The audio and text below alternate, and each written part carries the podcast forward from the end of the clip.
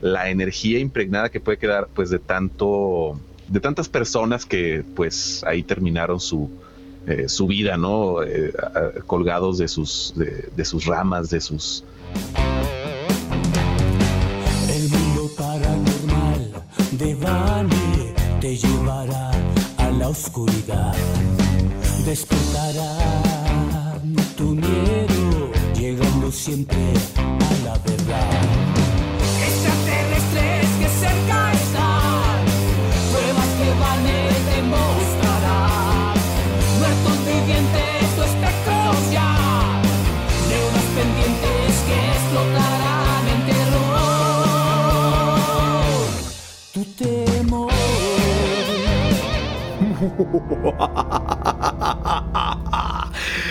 Buenos días, buenas tardes, buenas noches, donde quiera que tú te encuentres. Yo soy Vane y quiero invitarte a que te quedes con nosotros los siguientes 60 minutos para juntos atravesar una puerta hacia un mundo de lo desconocido. Esta noche tendremos dos invitados, va a ser un programa muy especial. Eh, vamos a estar hablando de los tlacuilos y es algo, ahorita lo, lo platicaremos, leyendas y mitos. Pero antes, ¿qué les parece? Si empezamos esa tradición que ya se está haciendo, de invocar esa psicofonía de la noche, esa voz tenebrosa que ambula por el panteón todos los martes y todos los jueves. Así que decimos, René Paino. René Paino. René Paino. ¿Estás ahí? Malas noches, malas noches. Malas noches, Vane. Buenas noches a todo el auditorio del mundo paranormal de Vane. Ya estamos aquí, ya estamos al aire, ya estamos en vivo, en radio, en Facebook, en muchas plataformas más, YouTube, Twitch y muchas más. Las digo así rapidito para que no se enoje don, don el señor Facebook, eh, el señor, el señor el señor Book. Eh, Cara de libro. Eh, eh, ¿Perdón? El señor cara de libro. El señor cara de libro. Sí, tenemos un gran programa hoy. Eh, agárrense de su cama, de su silla, de su mesa, de su almohada, de donde estén, porque hoy les puede dar un poco de miedo el programa. Yo sé que siempre digo lo mismo, pero hoy sí les va a dar un poco de miedo. Porque vamos a salir nosotros con nuestra cara. Es ¿Qué más miedo puedes pedir que nuestra cara en la pantalla? René, ¿ya viste qué hora es? Es la hora de las, noticias, paranormales.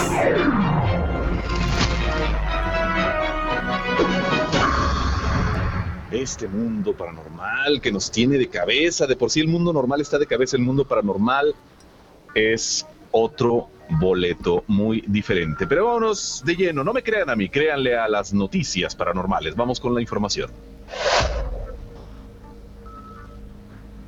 Ay, ¿qué les puedo decir, muchachos? Primates, primates. Se roban celular de un estudiante para tomarse unas selfies. Esto ocurrió en Kuala Lumpur, en Malasia. Un estudiante de la Universidad de Malasia, a quien le robaron el teléfono celular mientras dormía, rastreó y encontró al culpable, un mono que se tomó fotos y videos con el dispositivo antes de abandonarlo. Sakrit Rodzi, de 20 años, dijo el miércoles que su teléfono no estaba en su habitación cuando se despertó el sábado. Encontró la carcasa del teléfono debajo de su cama, pero no había señales de robo en su casa. Al día siguiente, el padre del, adolescente dijo haber visto un primate y comenzaron la búsqueda en la jungla que queda a espaldas de donde habitan. Con la ayuda del celular de su hermano, comenzaron a marcar el número del celular extraviado. Eh, después de varias horas de búsqueda, siguieron un débil sonido proveniente del barro mojado al pie de una palmera ¿Y cuál fue su sorpresa al revisar el dispositivo? Cuando terminaron de limpiar el barro del celular encontraron varios videos y fotos en modo selfie tomadas por unos monos, por unos primates. Eh, dice, mi tío bromeaba diciendo que tal vez el mono se tomó unas selfies con el teléfono, así que cuando el chico vio las fotos, pues bueno, se sorprendió bastante. La cara del sospechoso estaba plasmada en la pantalla, fue muy gracioso, dijo Sakritz. Eh, dijo que tenía curiosidad por saber por qué el mono se llevó el teléfono y no la cámara u otras cosas en su habitación y dijo que el primate debió haber pensado que era comida ya que tiene una carcasa de color amarillo y naranja. lo, quería para estar mensajeando en el Facebook, por eso se lo digo. ¿Te acuerdas de la película de Zoolander, la primera? Claro, sí. Sí, cuando están tratando de sacar los archivos de la computadora, eh, que no me lamentaba. Terminaron rompiendo la computadora Eh, para eh, este, tratar de. eh, Este primate era mucho más inteligente que Zoolander. Bueno, casi cualquier cosa es más inteligente que Pues inteligente está que, guapo, que mira, mira la, la- la mirada profunda. Blue Steel. Blue Steel que se avienta el primate. A ver, mira, una, mira, Blue Steel, una, dos, tres. ¡Eso! Seguimos con la información. Habitantes de Indonesia son obligados a cavar tumbas como castigo por no usar cubrebocas. Las autoridades locales ordenaron a ocho personas en el pueblo de Gresik que cavaran tumbas para, que, para los que murieron de COVID-19 como castigo por no usar máscaras faciales en público. El jefe del distrito de Cerme, Suyono, dijo que castigó a los, a los residentes que no usaban mascarillas haciéndoles cavar tumbas en un cementerio público en la aldea de Nagmetan. Solo hay tres enterradores disponibles en este momento, así que pensé que podría poner a estas personas a trabajar con ellos, dijo Suyono. Para ayudar a los sepultureros, Suyono asignó a dos personas a cada tumba. Uno tiene la tarea de cavar la tumba, mientras que el otro coloca tablas de madera dentro del agujero para sostener el cadáver. Con suerte, esto puede crear un efecto eh, disuasorio para las personas que no quieren usar cubrebocas. Con base en la ley regente número 22 de 2020, los residentes que violen los protocolos están sujetos a multas o servicio comunitario como castigo. ¿Cómo ves, Vane? Oye, eh, esto, ¿Tú te negarías a usar cubrebocas? eh, esto parece la introducción a una película barata de terror. Así de esas B-movies, ¿a poco no? Eh, que están en un pueblito y luego el, el sheriff así todo tonto. Oh, sí, vamos Todo a. negligente. Sí, vamos a mandarlos al panteón a que caben las Pero- tumbas. Y de ahí empiezan a salir los sheriff, zombies. Ándale, pero sheriff, en el panteón es donde se han encontrado los cadáveres y cosas horribles. No, vamos a ponerlos Ajá. ahí. Y, y luego mandan a, a tres personas, eh, una de color, a un hombre y una mujer, y luego se separan. ¿Y quién muere primero? Vamos con la información.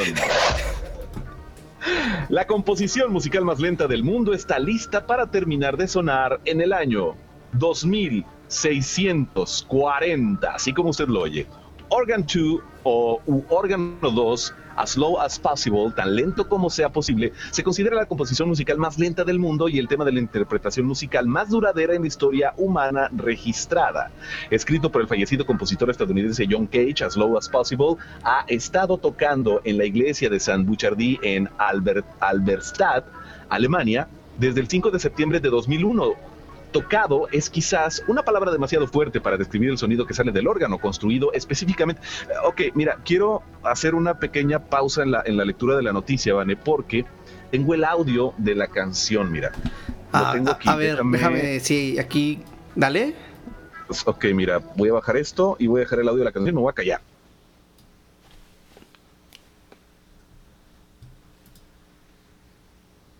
¿Lo oyes? No. Creo que por eso No, se va a tardar tanto.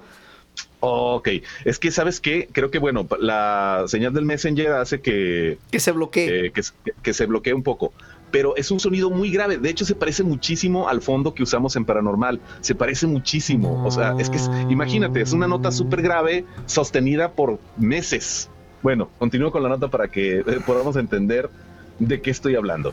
Ah, construido, ah, tocado, quizás es una palabra demasiado fuerte para describir el sonido que sale del órgano, construido específicamente para esta pieza musical, ya que la interpretación comenzó con una pausa que duró hasta febrero de 2003. Cabe señalar que empezaron en 2001 y desde entonces ha continuado con notas individuales tocadas constantemente durante varios meses a varios años. Por ejemplo, el último cambio de notas se produjo el 5 de septiembre de 2020 y el próximo está programado para el 5 de febrero de 2022.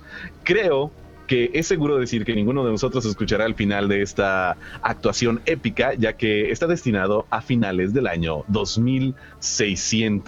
2640. Pues la historia continúa con, con, con esta canción y pues bueno, ya se podrán imaginar, tengo más fechas, tengo más datos, pero en esencia es una canción que cambia de nota cada año, cada tres años más o menos, entonces... ¿Y, y, eh, ¿Y qué pasa si la iglesia le sucede algo, cierran la iglesia? O sea, están asumiendo que la iglesia va a durar. Si, si algo sucede con la iglesia, ¿vuelve a empezar la canción desde el inicio? Pues me imagino que debe, alguien debe dejar un librito de registro así de que, bueno, eh, yo cambié de nota cuatro veces en 20 años, así que sí, otra nota musical, ahí les encargo, y no sé, por generaciones. Me quedé aquí y en vez de decirme, al principio las notas son me fui a comer, me fui a dormir, me quedé aquí, me fui a morir, el que Me fui a morir, terminó mi vida, fue una buena vida. Eh, ahí le continúan logré tocar un compás en, en, mis 80 años de vida. No sé, pero qué, cosa tan más curiosa. Eh, realmente yo acabo de conocer esta historia, Vané, no sé tú, pero eh, qué curioso que exista una canción tan ridículamente larga. 640 años es... Yo lo dejaría en ridículo, nada más.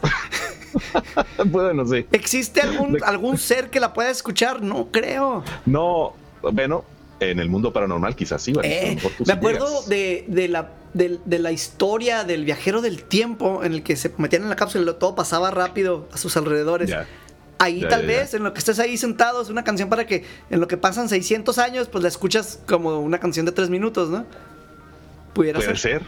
puede ser, a lo mejor eso pudiera solucionar el, dilema de una canción oh, entonces esto ya se con duración se pone serio 640 esto. Es una canción para un viajero del tiempo. Tienes que ver Tenet. Eso es otro viajero del tiempo, ah, pero.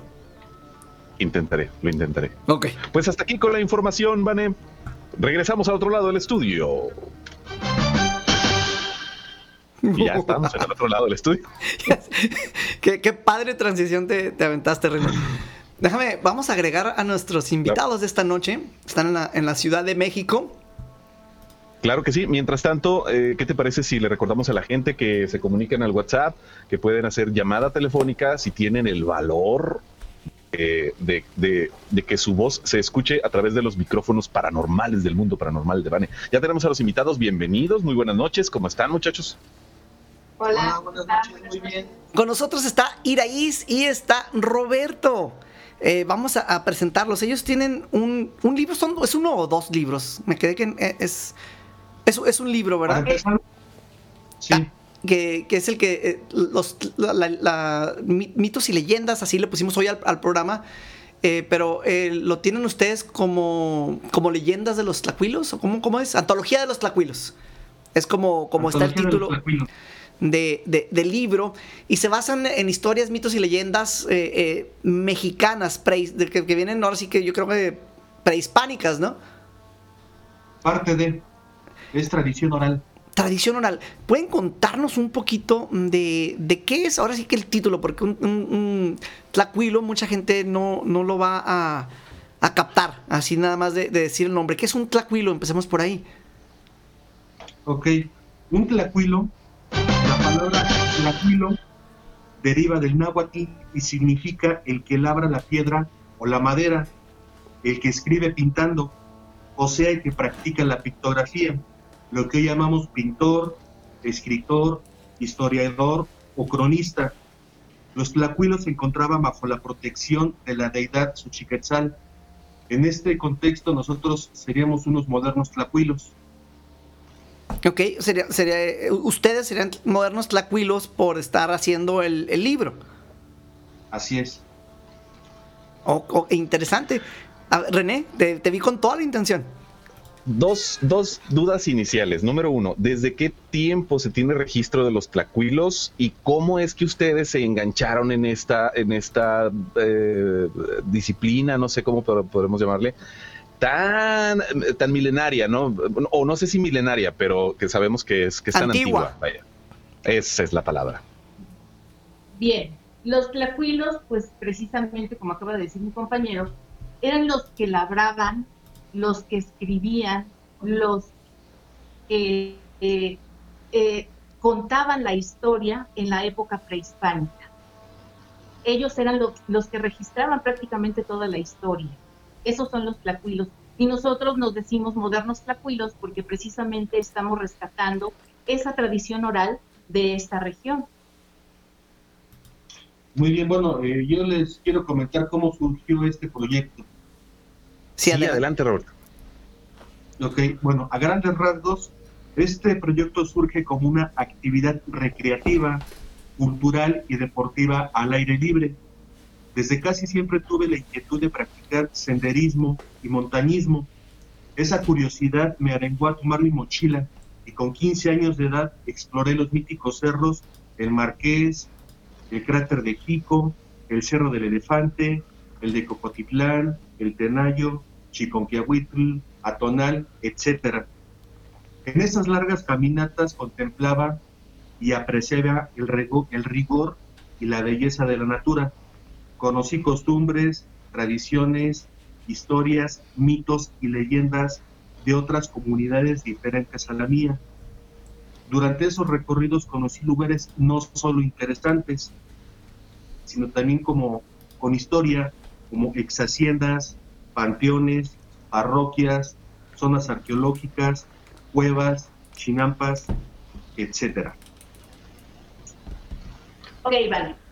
Cuando Roberto empieza a subir sus fotos al Facebook, a, las redes sociales, a mí me encanta. Yo soy docente de profesión, pero me encanta la historia, me encanta la naturaleza, me encanta estar en contacto con las personas y me uní precisamente a su, a su proyecto porque es riquísimo encontrar en esta región muchísima cultura. Hay mucha cultura todavía que contar. Oh. Muy bien. René, adelante, adelante muchachos. Ah, pensé que ibas a, hablar, te viste así como que ibas a entrar.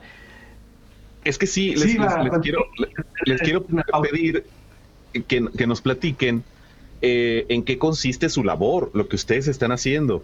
Eh, obviamente, pues es, compartir eh, esto que es interesantísimo. A mí me da muchísima curiosidad de conocer las historias que se encuentran en ese libro y y cuáles, entonces empezaron por porque iban a describir el proyecto y eso, y eso me, encantaría que nos lo describieran.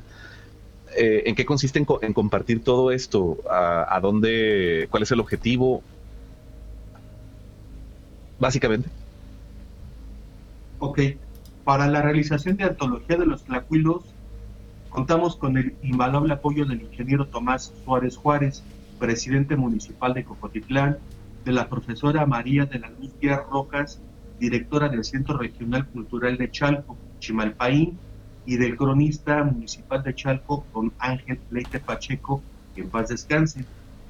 Antología de los Tlacuilos es una compilación acerca de historias, mitos y leyendas de tradición oral de la región 1, la cual se integra por 13 municipios, que son los siguientes: Amecameca, Atlautla, Ayapango, Chalco, Cocotitlán, Ecatzingo, Cuchitepec, Ozumba, Temamatla, Tenango, Tepetlixpa, Tlalmanalco y Jico.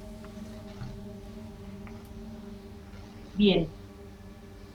Uno de los objetivos principales de, este libro es precisamente rescatar esas historias que se están perdiendo nos damos cuenta que desgraciadamente las personas están interesadas en otras cosas, ahorita las redes sociales pues están bombardeando y desgraciadamente los abuelitos, que son los que todavía tienen la tradición oral, lo que les cuentan a los nietos, se está perdiendo.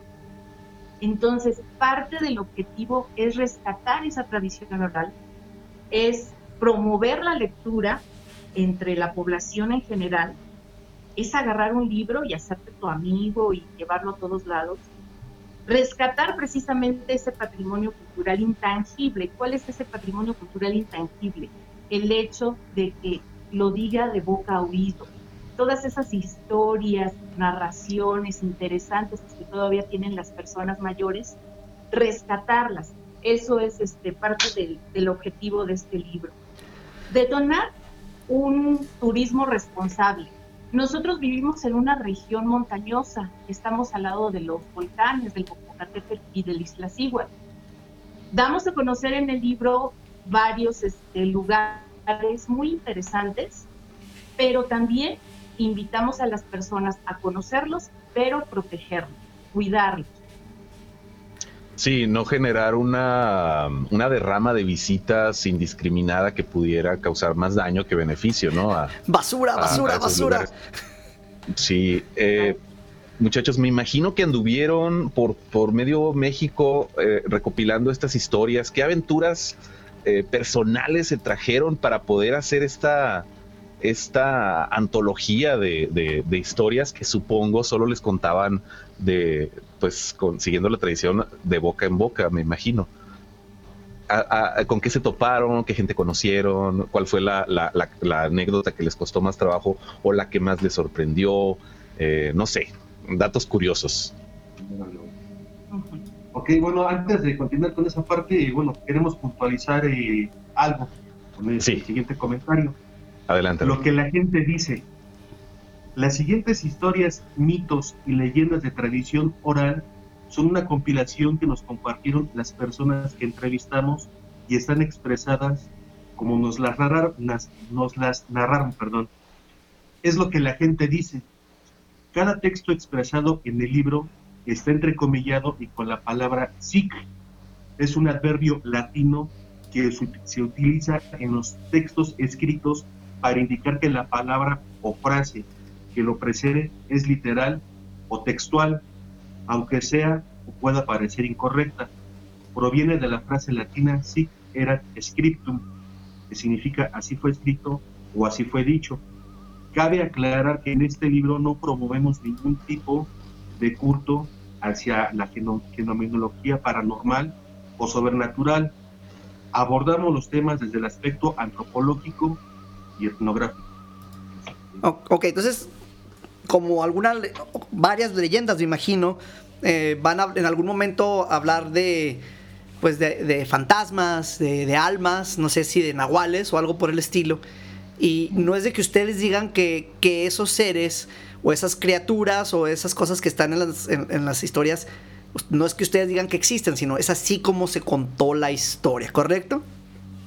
Así es, no defendemos ninguna idea. Pero tampoco las niegan. O sea, es, es, la historia, tal cual. Así es. es. lo que la gente cuenta, ¿no? Exactamente. Siento que, que, hicieron, hicieron el mundo paranormal, pero en el libro.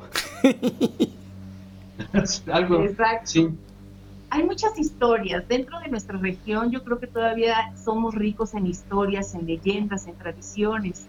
Entonces nos topamos con gente maravillosa de todos los municipios, participativa, que nos contaban las historias que ellos vivieron y pues ahora los compartimos en, en este libro.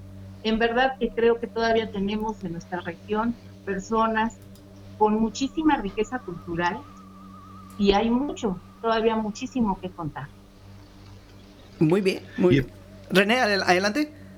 No, nada, que si en esta recopilación eh, todas estas historias han, han, venido pues de generación en generación, de boca en boca, ¿no? Con, los ancestros.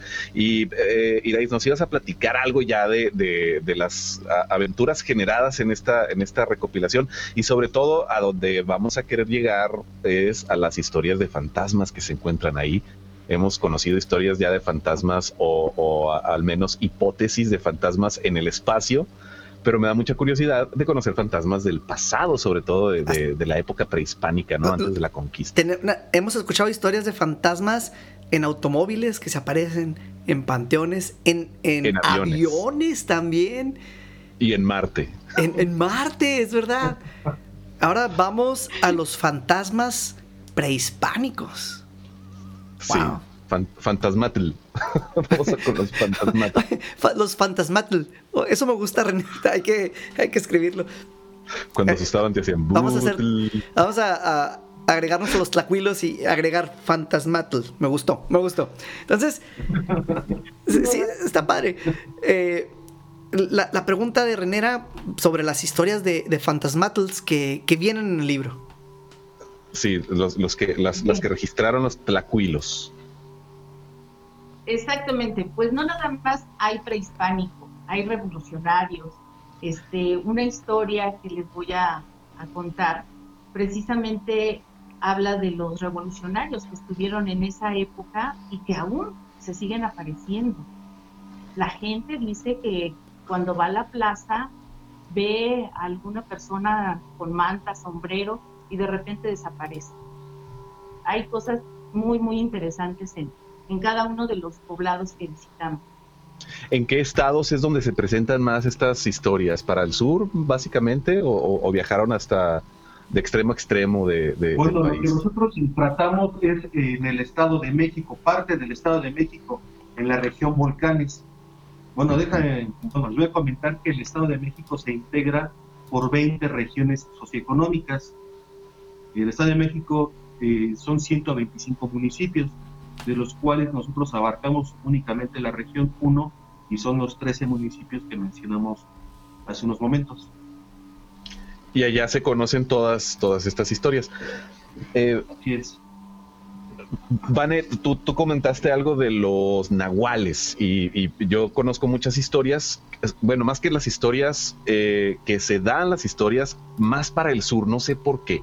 A lo mejor en Veracruz también hay, hay se, se, se dan muchas historias de nahuales, pero yo he escuchado en el sur, en Puebla, eh, en Cuernavaca, eh, perdón, en, en- bueno, en, en- en- sí, en Cuernavaca. Tenía un amigo de Cuernavaca y una amiga de Puebla que me contaban historias de nahuales de, de por aquellos eh, rumbos. ¿Alguna, alguna que, que hayan registrado los, eh, los tlacuilos, Roberto Iraíz? Eh, sí, bueno, eh, de hecho tenemos varias historias que les vamos a contar y entre esas viene la del Nahual y aquí comenzaría Iraíz. Bien, yo quiero iniciar con una, con una historia, porque también el libro habla de historia, la historia de los municipios. Esta historia es muy interesante porque precisamente habla de la época revolucionaria, de personajes que hicieron historia en ese municipio. Si me permiten, se las, se Claro. las leo. Por favor, sí, sí, sí. Ya hasta me acomodé, mira. Bien, esto se llama Los Leones de Amecameca. Les, eh, les doy un contexto con dónde está Amecameca. Está al lado del volcán Popocatépetl de Iztaccíhuatl. Es un municipio lleno de gastronomía, cultura, tradición. Hay muchas personas que todavía guardan todas esas este, tradiciones. Y algo muy interesante que se ve en, en el jardín son esos leones Esos leones. precisamente esos leones que mucha gente no sabe cómo llegaron, pero es una historia muy interesante. Los cuatro imponentes figuras de los leones que actualmente se encuentran en sus pedestales en el centro del parque de Amecameca proceden de la antigua hacienda de Chapingo y son una obra de la fundidora de arte francesa Valdeosne. Los errantes leones de Chapingo fueron extraídos en los días violentos de la revolución. Cuando un puñado de valientes campesinos que se habían sumado a las filas del caudillo del sur, el general Emiliano Zapata, derrotaron a las tropas carrancistas. En ese entonces, los leones fueron bajados de sus respectivos pedestales y trasladados en ferrocarril interoceánico hacia la población de Amecameca. Se dice que Trinidad Tenorio, oriundo de la ciudad de los volcanes, fue quien se encargó de realizar el traslado en compañía de otros revolucionarios. Entonces, esos leones tienen historia y están dentro del municipio, es- están prácticamente en el parque y bueno, es importante, ¿no? Que conozcan los pobladores y no nada más los pobladores del municipio, sino de la región, cómo llegaron esos leones ahí. Sí, porque muchas veces hay cosas que en, tu ciudad, ¿no? Que ahí están, ahí las has visto siempre y nunca te has preguntado el por qué, cómo, qué es. O sea, los ves, ah, sí es un león. Y, y quién lo puso, porque no sabemos, muchas veces. Y, y no, no tienen, eh, por ejemplo, no tienen una plaquita, nada, ni o sea, eh, al- algo que lo haga más fácil. Desgraciadamente no. Esta, esta historia la, la rescatamos eh, pues de los pobladores que todavía tenían algún este eh, que contarnos, ¿no? De cómo llegaron esos leones al municipio. Sí, eh, una- unos buenos lazos familiares donde se ha podido mantener la, historia. Eh, hablando de los, bueno, de las imágenes que, que nos compartieron, tenemos eh, pues varias, varias imágenes. No nos, no nos fuimos por orden, pero vámonos por orden. Eh, por ejemplo, la primera imagen Eh, bueno, este es el, el, el título de el proyecto. Esta, esta imagen eh, que ¿qué representa? Bueno, el Estado de México se construye, ah, creo que es algo que ya acaban de comentar, ¿verdad? Y los leones de América. Es, el Estado de México, el del mapa.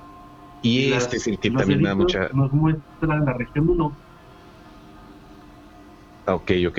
Pero esta imagen del marrano con cadenas, ¿qué significa? ¿De, ¿A qué historia pertenece? Okay. Enseguida voy a contarles eh, esa historia. Marrano con cadenas. Adelante, Roberto. Calle Cuauhtémoc, antes nacional.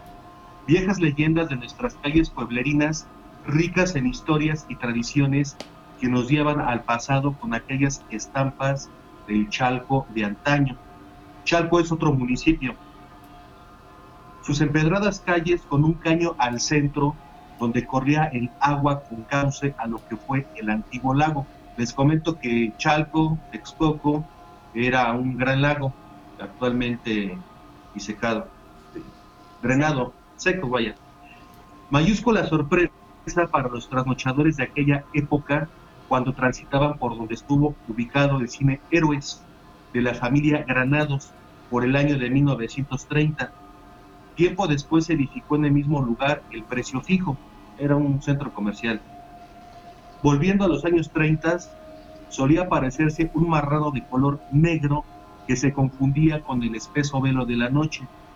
Cuando atravesaban la calle, se iba escuchando el arrastrar de pesadas cadenas con el tejido empedrado, siempre dirigiéndose por el jardín para salir a la calle de Reforma y de allí hasta donde se encontraba el Hospital Civil, construido en el año de 1926. En este sitio se desvanecía para volver a aparecerse en la calle empedrada. El marrano con cadenas. La gente, eh, pues eh, lo, que cuenta la gente, ¿no? Haber, haber visto un, marrano color negro con cadenas que se desvanecía en las inmediaciones de, un hospital. Los hospitales tienen muchas historias, tienen tremendas historias eh, que nada más de, pensarlo se me pone la piel chinita de, los horrores que, esconden algunos hospitales, ¿no? Y las historias que, se derivan de ahí. Lo que, lo que sí, pues, me da mucha curiosidad eh, saber qué, qué, más hay alrededor de esta historia, si alguien tiene alguna, ah, alguna relación de por qué el, el marrano, ¿no? Con cadenas y, y cómo iba a perderse. ¿Alguna explicación te refieres? Sí, algo, algo relacionado con, me imagino que la historia ahí termina y pues nadie tendrá así como que el origen, ¿no? Porque es una historia pues muy antigua.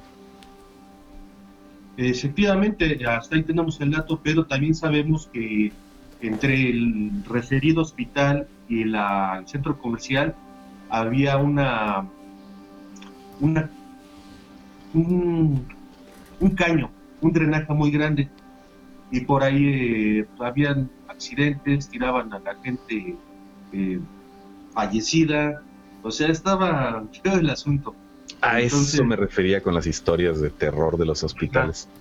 Es que como que hay mucha, eh, mucha energía en esos lugares, o sea, de gente que fallece, gente, gente enferma y se plasma de alguna manera en el área y se interpreta pues, ya después, ¿no? Por mucha gente, de, diferentes maneras. ¿Y a qué me refiero? O sea, eh, es... Perdón, que regrese al caso de las psicofonías clásicas que hemos platicado aquí en el programa. Originalmente se, le llamaba el fenómeno de, fenómeno de voz electromagnético, o sea que se quedaba plasmado eh, como, pues ahora sí que electromagnéticamente y que, las cintas lo podían capturar, lo que estaba alrededor. Tú no lo escuchabas, pero ahí estaba esa energía y la podías grabar o la puedes grabar. Entonces es, esa, lo, es lo que sucede en este tipo de lugares, de que están fuertes por tantas emociones, tanto que se vive y se muere ahí precisamente. Así es. Tenemos otra imagen, aquí tenemos otra imagen de el Fresno este hermoso fresno gigantesco que estamos viendo aquí. eh, ¿qué historia tendrá detrás de sus hojas, detrás de sus eh, milenarias raíces? Sí, René, este fresno tiene muchísima historia, porque así como lo ves, lo plantaron pequeñito, obviamente, pero este, ahí colgaban a los revolucionarios. Es algo impresionante. Ahí en este, este, este fresno está en el municipio de Ayapango y déjame contarte precisamente lo que nos compartió una persona de edad avanzada. ¿Qué pasó cuando su abuelita lo llevaba al mercado? Dice, allá arriba, a la plazuela, hay un fresno. Mi abuela me platicaba que en el año de 1913, cuando acompañaba a su mamá al mercado, le decía que no mirara hacia ese lugar y con sus enaguas le tapaba la cara.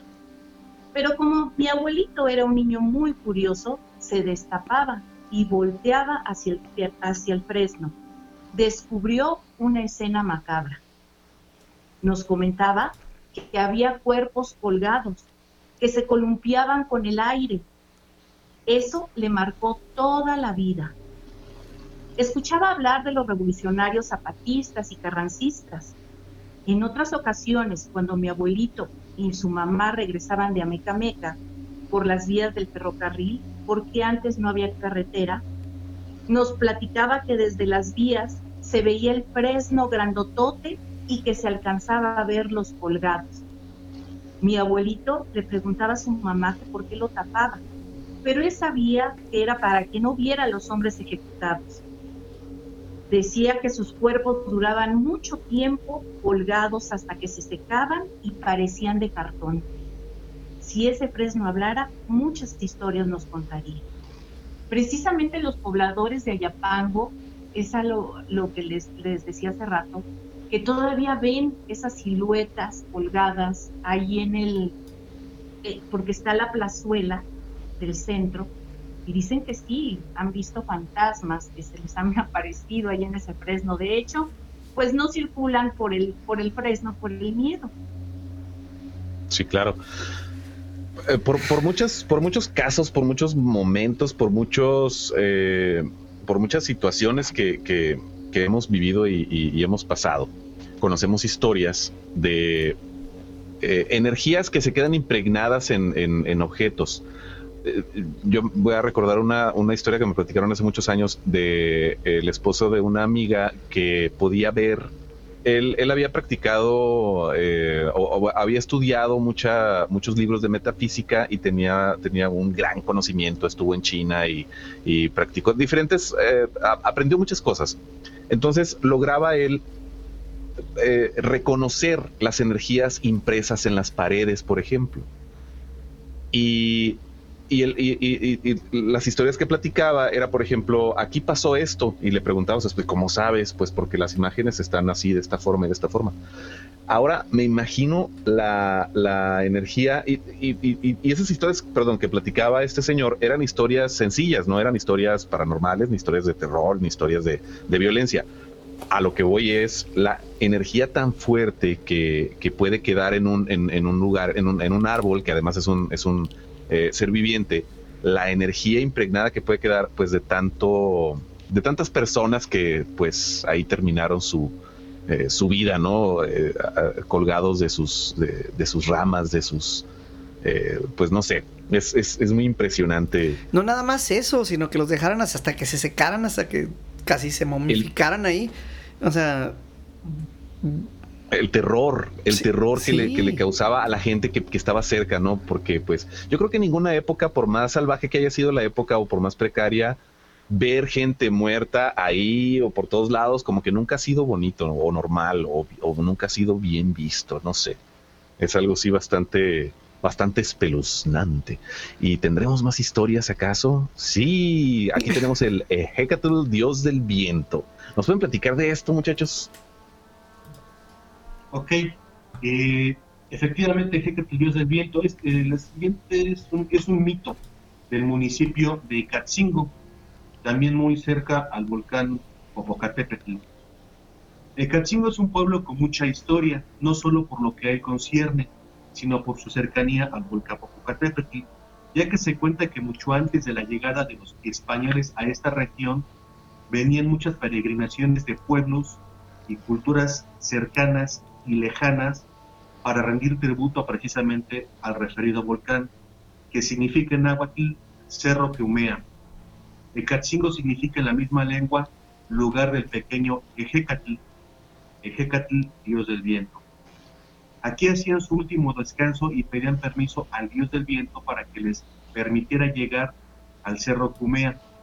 Toda esta región que lo rodea estaba llena de bosques abundantes, producto de la vasta humedad que propiciaba el destierro de las nieves que cubrían no solo el cono volcánico, sino también gran parte de las faldas boscosas que forman los cerros que vemos alrededor.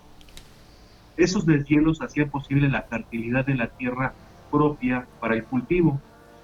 Por eso esta región tenía gran importancia para nuestros antecesores mexicas, porque ahí se encontraban juntos los cuatro elementos que forman la vida del planeta. Fuego, Popocatépetl, aire, viento, Ejecatl, agua, Atl y tierra.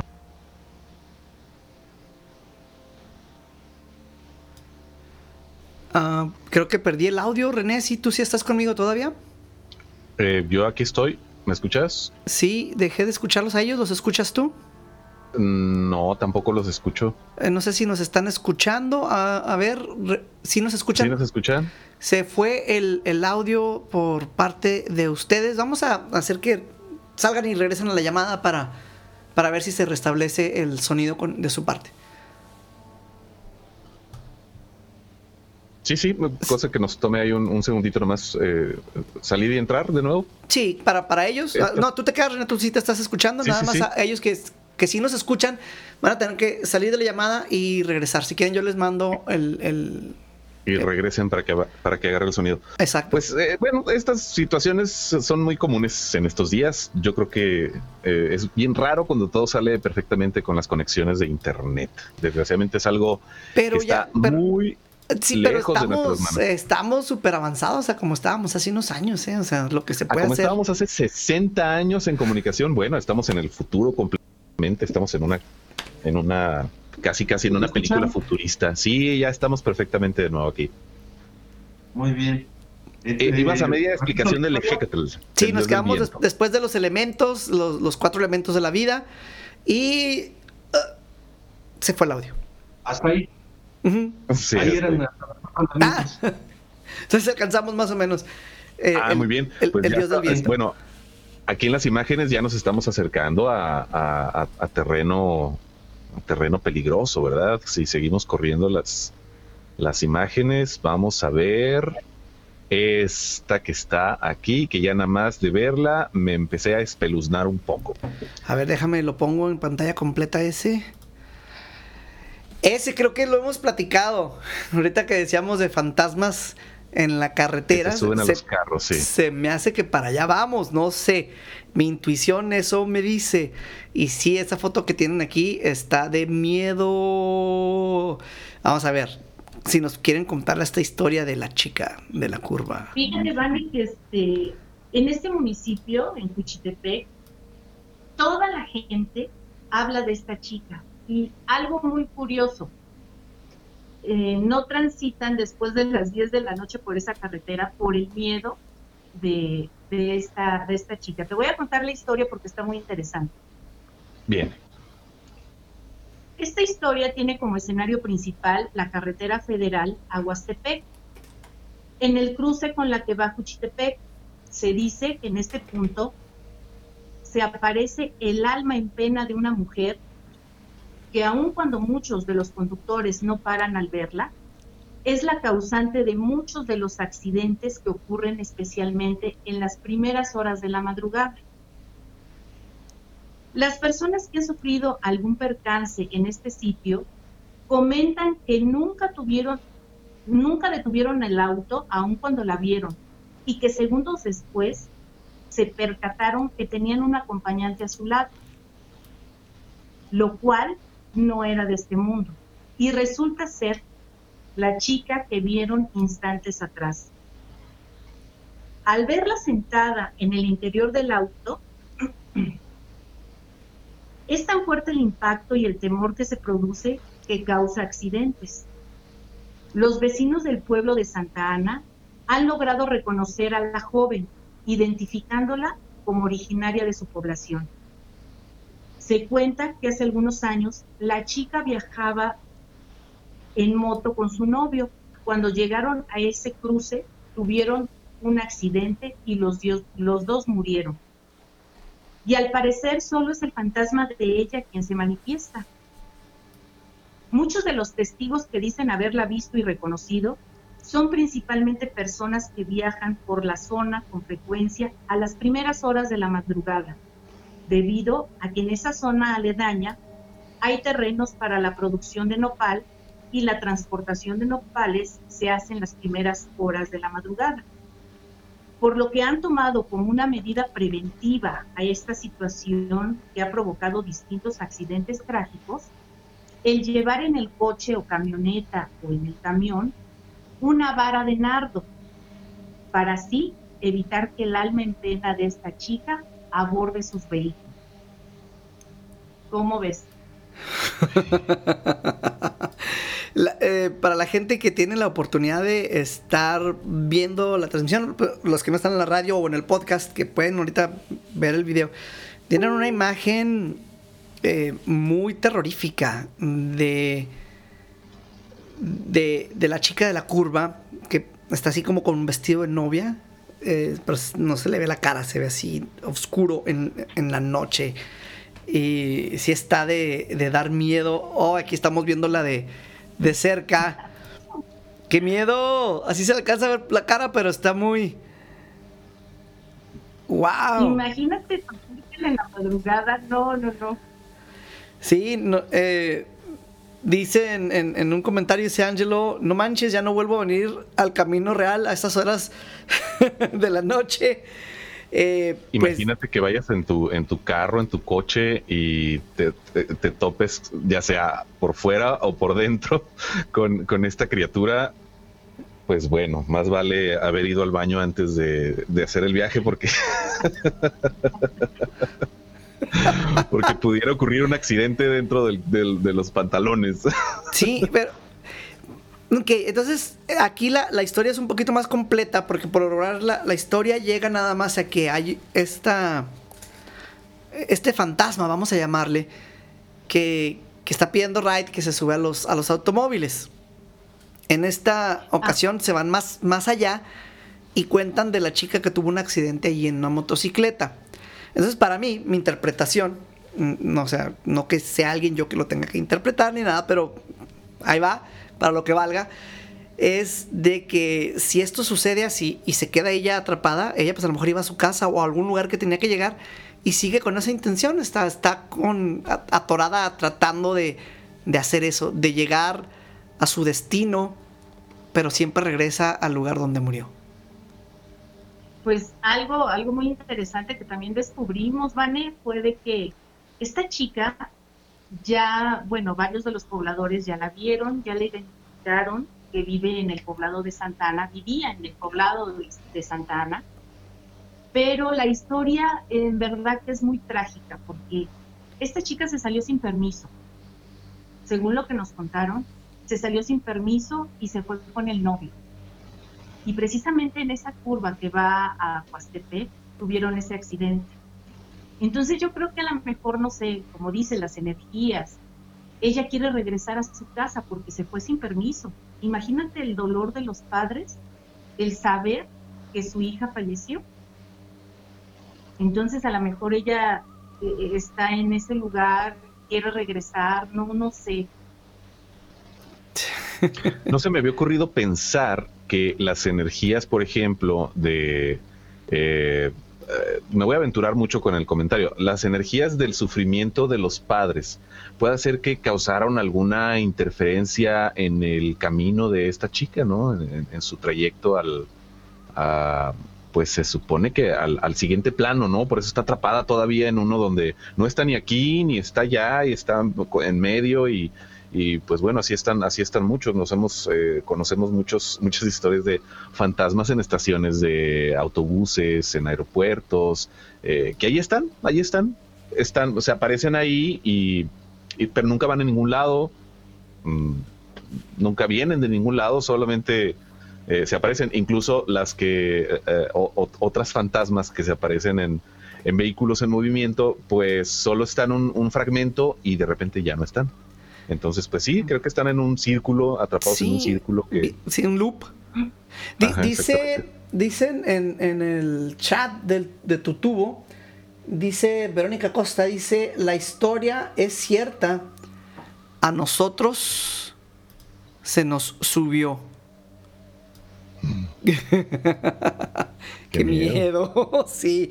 Eh, ¿Quiénes son? ¿Quién lo comenta? Este, lo comentaron en YouTube, es eh, Verónica Costa. Es, eh, sí, creo que sería como, como dijo René hace rato, a lo cual comentó Angelo, que tenía razón, René de los pantalones llevar unos extra, ¿no? claro.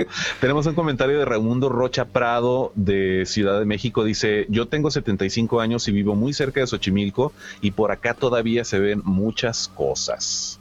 Estoy seguro que sí. Sí, exactamente. Por Xochimilco todavía se escucha la llorona. Y en el segundo libro, algo, algo interesante va a pasar porque precisamente hablamos de, de ese ser que todavía se aparece. Tenemos eh, audio de que en los pobladores, bueno, el pueblo y municipio, todavía se escucha. La llorona. La llorona. Habrá que, ah, ¿en qué, ¿en qué municipio es? Habrá que ir, Vane, con el equipo para ver si podemos captar alguna psicofonía de la, de la llorona. El tiempo ya se nos está amontonando. no me he fijado la hora. Wow. Quiero que, quiero que veamos esta, esta última imagen y que nos platiquen pues lo que nos tengan que platicar de la bruja de San Rafael. Muy bien. ¿Podemos acercar esa imagen, René, así como hiciste con la, con, la, claro. con la otra? Esto ocurrió en el municipio de Tlalmanalco. Y dice así, la bruja de San Rafael. Sucedió aquí en Tlalmanalco, para ser más exactos. En San Rafael existió un matrimonio que se llevaba muy bien lo único raro aquí era que el señor siempre se quejaba de que comía mucha moronga o guisados que parecían tener sangre y aunque le sabían muy rico, ya se estaba hartando. Un día el señor entraba a trabajar de noche a la fábrica de papel de San Rafael y digo entraba porque se le hizo tarde y ya no pudo entrar, se regresó a su casa. Pero se sorprendió de que no estaba su esposa, además de que vio el telecuil encendido uno como brasero de leña. Como se le hizo muy raro, decidió salir a buscarla, pero regresó sin haberlo conseguido. Entonces decidió recostarse un rato y cuando buscó sus guarachas debajo de la mesa, encontró unas piernas que se parecían a las de su esposa, dándose cuenta que por qué comía mucha sangre, pues resulta que su esposa era una bruja que salía todas las noches a chupar a niñitos, y luego le daba de comer a él. Al darse cuenta de eso, llevó las piernas que había encontrado a una barranca y las aventó muy lejos. Cuando regresó a su casa, su esposa estaba sentada en una silla frente a la mesa, tapando sus piernas con una sábana. Entonces él le preguntó, ¿por qué te tapas? Y ella le dijo, porque hace frío. Dejó pasar unos minutos y de repente, chin, que le quita la sábana de sus piernas dándose cuenta que sí, que realmente era una bruja, pues tenía patas de guajolote, los cuales se cuidaba por las noches brincando en el tlecuil. Una vez que el señor supo toda la verdad, le pegó bien feo y le dijo que le iba a llevar al pueblo para que la quemaran con leña verde. Entonces la bruja le imploró perdón y le rogó que le entregara sus piernas, pero el señor no quiso, y aunque no la llevó al pueblo y la dejó ir, Jamás le dijo dónde estaban sus piernas. Desde entonces, en San Rafael hay una mujer con patas de guapolote y esa mujer es la bruja. Aquí estamos viendo las, las patotas de guajolote de la ilustración. Qué miedo, qué, qué, impresión. Para la gente que está escuchando solamente el podcast, la gente que nos está escuchando en el radio, estamos presentando un, es un dibujo, es una ilustración hecha a mano de una criatura con muchos rasgos eh, de entre persona y animal, de, entre persona y, ave. entre una, parece ser una mujer de muy avanzada edad, muy, muy, muy, de unos 100 años de edad más o menos, eh, con unas alas que parecen como de águila, con eh, unas orejas eh, que parecen como de duende, no sé, rasgos alargados, una boca muy grande, no trae, parece no trae ropa. Y, pues las patas, ¿no? Esto último que mencionaban, las, las enormes patas de guajolote musculosas y, a la vez fibrosas ya de, la avanzada edad de la criatura, eh, de la criatura de la que se trata la, la, ilustración que responde al nombre de la bruja de San, Rafael. Qué interesantes, impresionantes eh, historias y qué proyecto tan, eh, pues tan suave, Roberto Iraíz y, sobre todo que, ustedes sean los, los precursores de, estas historias y que puedan continuar conociéndose a lo largo de la historia. ¿Dónde podemos encontrar el libro? Y bueno, de momento se está vendiendo en esta región, en las librerías Amaqueme, en ciertos puntos, pero es únicamente en esta región por el momento. ¿Ya ¿Se puede hacer un pedido por internet, a un correo? ¿Se, ¿Se podría pedir un correo electrónico y ustedes lo podrían enviar o algo así? Claro que sí. Claro que sí, podemos mandarlo por paquetería. o también que nos contacten este, por Facebook y... ¿Cómo los encuentran en Facebook? Eh, Como Antología de los Tlacuilos. Antología de los Tlacuilos en Facebook. ¿Lo están manejando también como libro digital, de casualidad? No, solamente lo tenemos en físico. En físico, ok. Pues eh, muchos, muchas personas ya también están haciendo el, libro en digital para considerar eso, que lo puedan hacer llegar a, muchísimas partes instantáneamente, sin, imprimirlos. Y gente como yo, que ya no puede leer bien por los lentes, sí los vemos en, los iPads y en los, en los lectores. Aquí está cómo buscar, lo tenemos en pantalla, Antología de los Tlacuilos en Facebook, búsquenlos y, bueno, los pueden contactar un inbox y ya se ponen de acuerdo para adquirir el libro y que se sigan conociendo, que siga trascendiendo la tradición, la, eh, las historias de, pues, de nuestros ancestros. Así es. Eh, muchachos, muchísimas gracias por, por, su presencia, por estar con nosotros y compartir su, su gran trabajo y toda esta labor que, que están haciendo. Muchas gracias.